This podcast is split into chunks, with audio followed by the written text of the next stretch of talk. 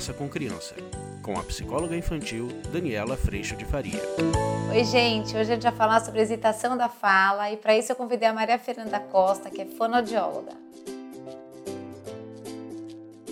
Fê, essa hesitação da fala por volta de dois anos e meio, dois anos. É, a partir de dois anos, dois anos e meio. Que deixa todo mundo criança, muito aflito. É, O que, que acontece? não façam diagnósticos precoces, Ótimo. né? É comum isso aparecer, tá? Essa hesitação aparecer a partir dessa idade, porque a criança tá ali todas as descobertas e aquele raciocínio que não acompanha mesmo a linguagem oral. A criança hum, acaba hesitando muitas vezes, mas a gente pode assim fazer algumas orientações para os pais, então assim, nunca atropelar essa fala, deixar a criança se expressar e terminar o raciocínio dela, não falar por ela, isso é muito importante. Dar sempre uma atenção e assim, ficar atento porque hum, geralmente essa hesitação vem de uma forma natural. E A vai gente- de uma forma natural. e vai embora de uma forma natural. Às vezes demora um pouco mais, até uns seis, sete meses é comum. Depois disso, a gente pode observar algumas coisas. Então, por exemplo, quando a criança chega com três anos no consultório, três anos e pouquinho, e a mãe fala: ai, não, eu tô com receio, acho que ela tá gaguejando muito. Será que isso é normal? Será que não é? É importante a anamnese nessa fase, até pra gente buscar um pouco o histórico, se tem alguém na família que gagueja, avô, tio, pai, mãe. Se essa hesitação vem com movimentos associados, se a criança tem algum movimento de mão, de olho, de boca junto com a fala, se ela tem muita tensão nessa região de ofa, na região do pescoço, na boca, tudo isso ajuda no diagnóstico. Agora, se é uma hesitação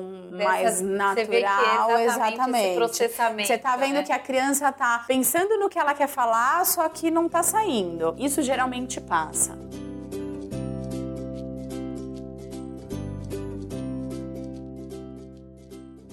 Mas é importante sempre ficar atento. Dentro da fonoaudiologia, geralmente os profissionais que são especializados em gagueira trabalham só com gagueira, com essa é um parte bem amplo, né? exatamente de motricidade orofacial. Seria bacana procurar porque eles vão te dar um suporte, enfim, junto com o paciente desenvolver algumas habilidades para que o paciente possa caminhar e saber lidar com isso. A Mas- causa da gagueira é muito discutida, né? Então assim, é é emocional, é genética, é hereditária, enfim, é neurológica. Cada profissional tem a sua vertente, né? Mas eu acho que os pais eles têm que ficar calmos em primeiro lugar, não sair diagnosticando antes de procurar um especialista mesmo. E se realmente for diagnosticado uma gagueira, eu acho que procurar um profissional que seja exatamente especializado nisso, porque eu sinto assim, muitos pais reclamam que às vezes, ah, meu filho foi diagnosticado, é gago há 4, 5 anos e até hoje a gente ainda não teve a solução, porque tem muito profissional que fala que atende e na verdade não tem aquele material para lidar com aquilo. Então o trabalho com a gagueira é muito específico, assim como outras áreas, o trabalho com disfagia. Eu acho que tudo tem a sua especialidade, né? Não dá para você falar hoje em dia que você atende tudo. Ah, não, eu atendo disfagia, atendo motricidade, atendo linguagem, atendo gagueira, atendo porque assim, os trabalhos acabam sendo diferentes. Pode sim. ter a mesma base, mas acabam sendo diferentes.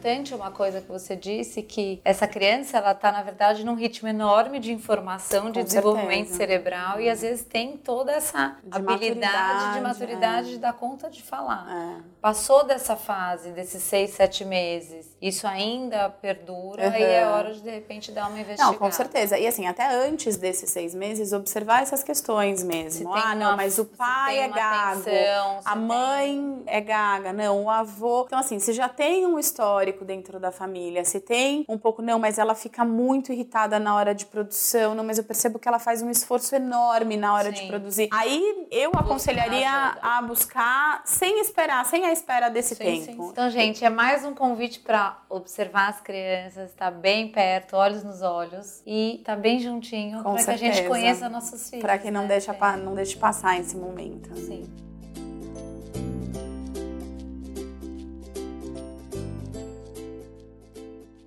Ok, obrigada, Fê. A gente volta com mais um vídeo ainda. Tchau, tchau. Tchau, tchau.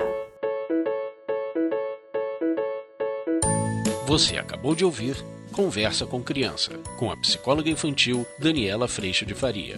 Mande seu e-mail para conversa.danielafaria.com.br.